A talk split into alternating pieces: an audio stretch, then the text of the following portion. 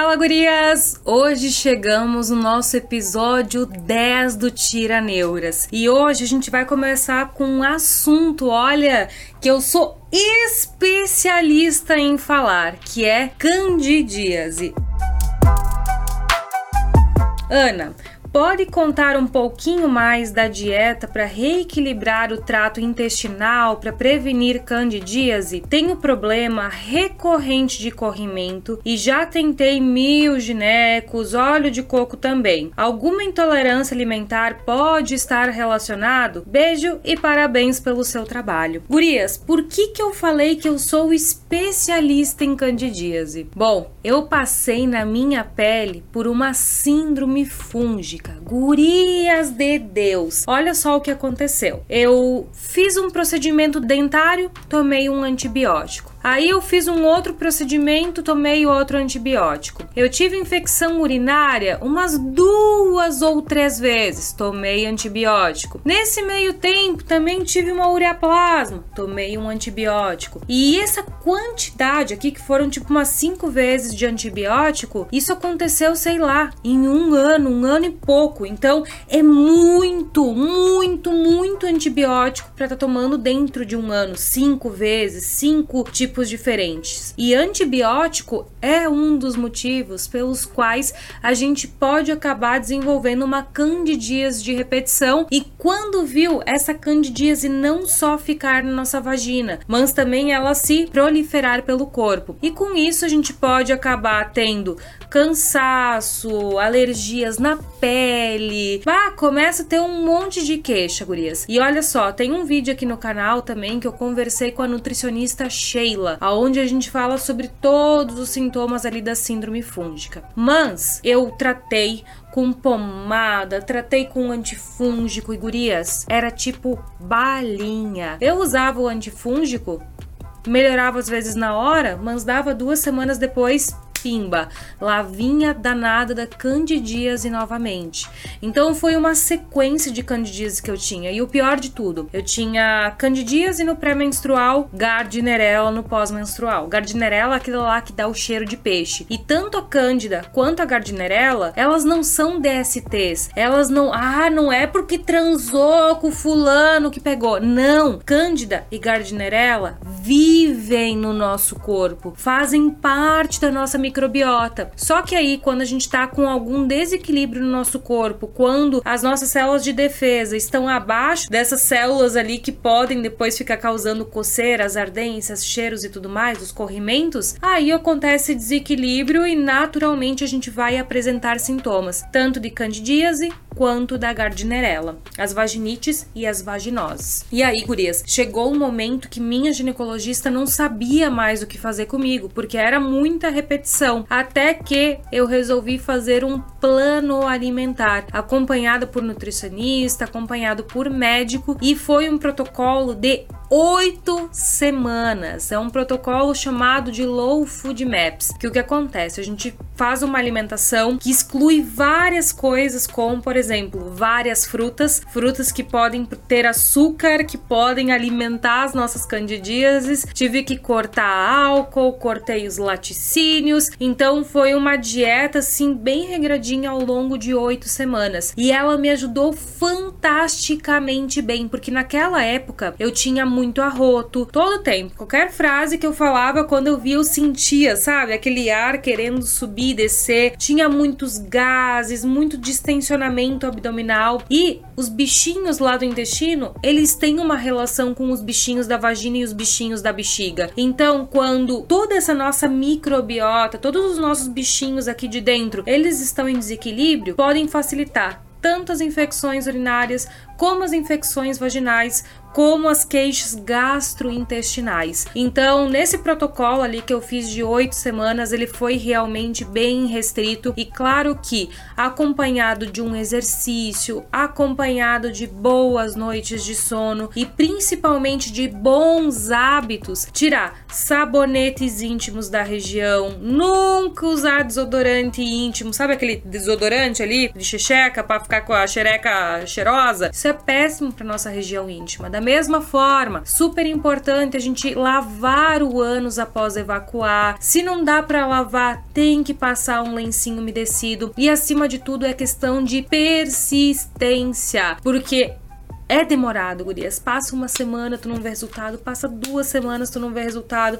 Passa três semanas e tu mal e mal começa a perceber e fica pensando: será que não vale a pena eu pegar e comer uma pedaço de chocolate agora, que daí começa também ter TPM e tudo mais, né? O nosso o ciclo começa a variar. Mas, gurias, ele é praticamente um protocolo alimentar aonde a gente exclui industrializados, exclui embutidos, exclui açúcar, exclui o álcool e tudo mais que possa estar tá fermentando aqui dentro. E uma coisa super importante, nesse momento que eu fiz esse protocolo, eu tomava também bastante kombucha naquela época e tal. Era, eu produzia em casa kombucha, não sei se tu conhece a kombucha, mas ela é uma bebida probiótica fermentada. Então eu não podia tomar kombucha, não podia tomar kefir, nem os iogurtes. Então tudo que tinha probióticos dentro, eu tive que dar uma excluída momentaneamente, porque nesse momento o objetivo é parar com a fermentação dos micro-organismos que moram dentro da gente. Então, para fazer esse protocolo, tu pode dar uma pesquisada como Low Food Maps, que foi muito que me ajudou, mas naturalmente o ideal é tu procurar uma nutricionista para fazer um acompanhamento, ver se tu tá com uma disbiose, ver se tu tá com uma síndrome fúngica, ou às vezes tá com uma síndrome do intestino irritável e tá confundindo todos os sintomas. E é importante, né, gurias, excluir o uso excessivo de antibióticos, excluir o uso excessivo de antifúngicos, porque eu tava num momento que eu tava tomando, como eu falei para vocês com muita frequência. Eu fiz aquele protocolo que tomava, tipo, diariamente, toma um comprimido por tantos meses. Eu fiz aquilo lá. E isso tudo acaba reduzindo as nossas próprias defesas naturais. Anticoncepcional também não é legal. Então, são várias mudanças, tanto nos nossos hábitos, quanto na nossa alimentação e nos nossos cuidados de higiene. Aí, tudo isso aí junto e com persistência, a gente consegue ter excelentes resultados. Então, procura uma nutricionista que trabalhe com a saúde saúde da mulher, que eu tenho certeza absoluta que ela vai poder estar te ajudando com isso. Um outro dia também eu posso fazer algum vídeo mais completo e tal. Hoje em dia eu tô num momento da minha vida que eu estou sentindo que eu preciso repetir esse protocolo. Então agora nas próximas semanas, provavelmente eu já vou começar também a dar uma boa limpada ali na minha alimentação, porque eu tô sentindo novamente o, os gases subindo e descendo. Às vezes tu pode perceber eu aqui conversando contigo, parece que eu dou uma engasgadinha, eu sinto mais estufamento estufamento abdominal, acne, tudo isso são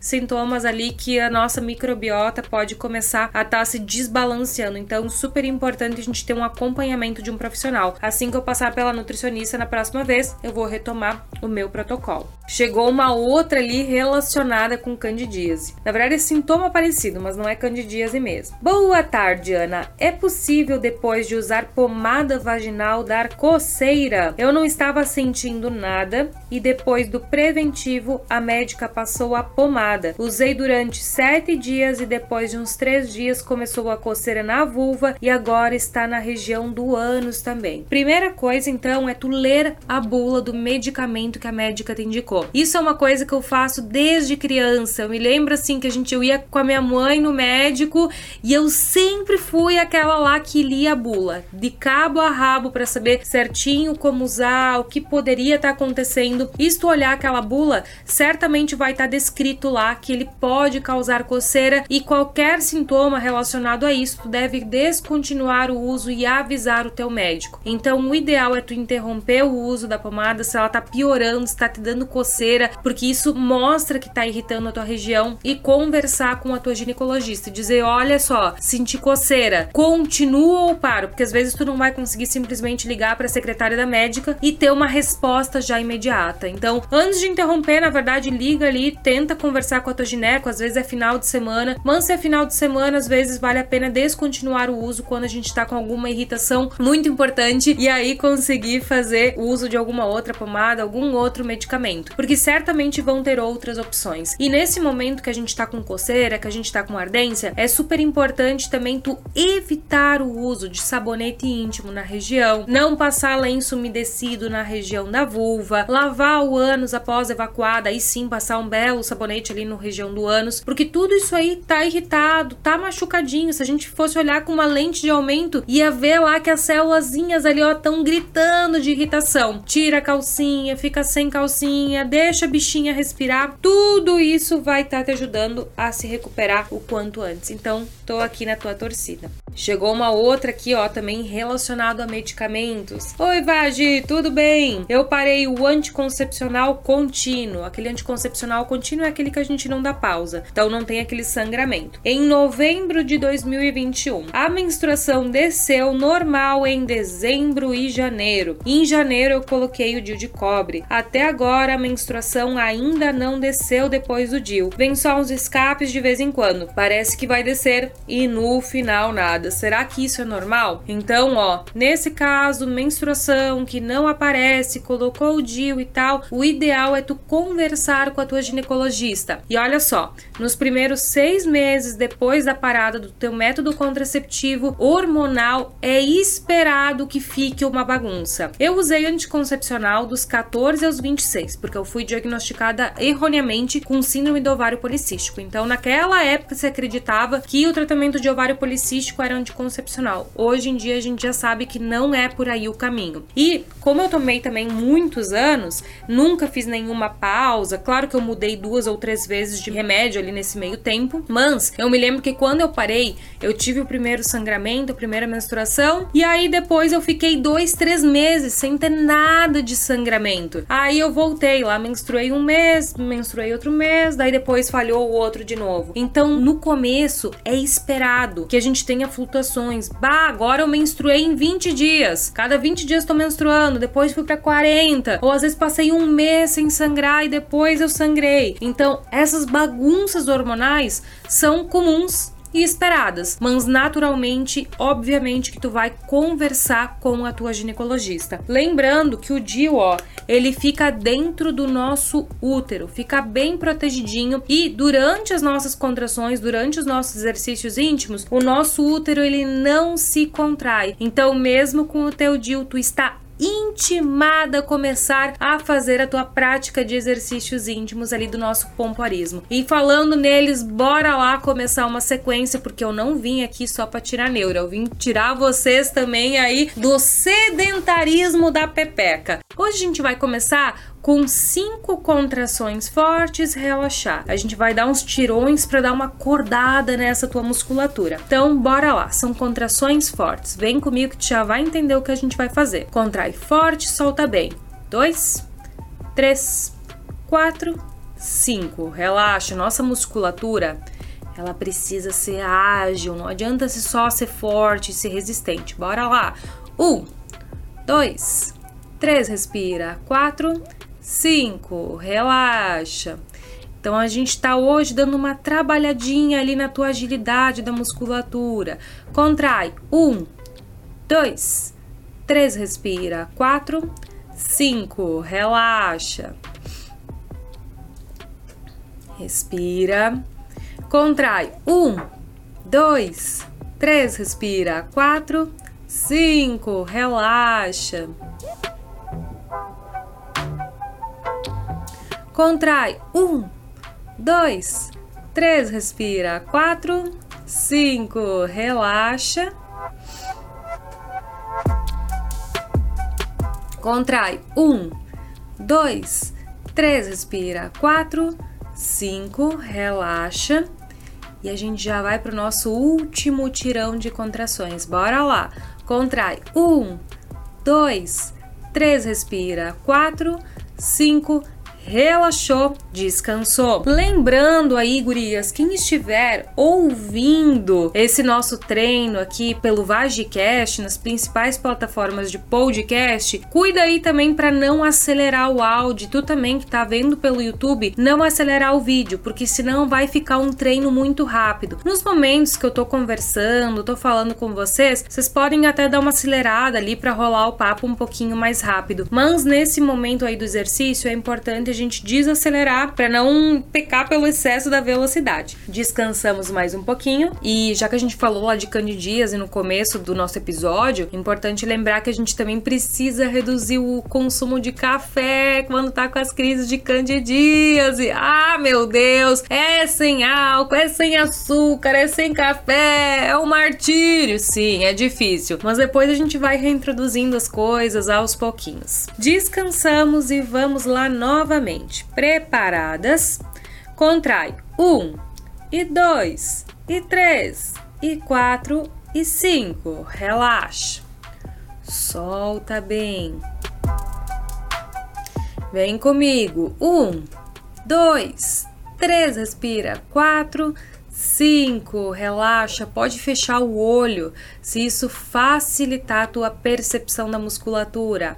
Contrai. Um, dois, três. Respira. Quatro, cinco. Relaxa. Contrai um, dois, três, respira, quatro, cinco, relaxa. Contrai um, dois, três, respira, quatro, cinco, relaxa. E a gente vai para o nosso último tirão.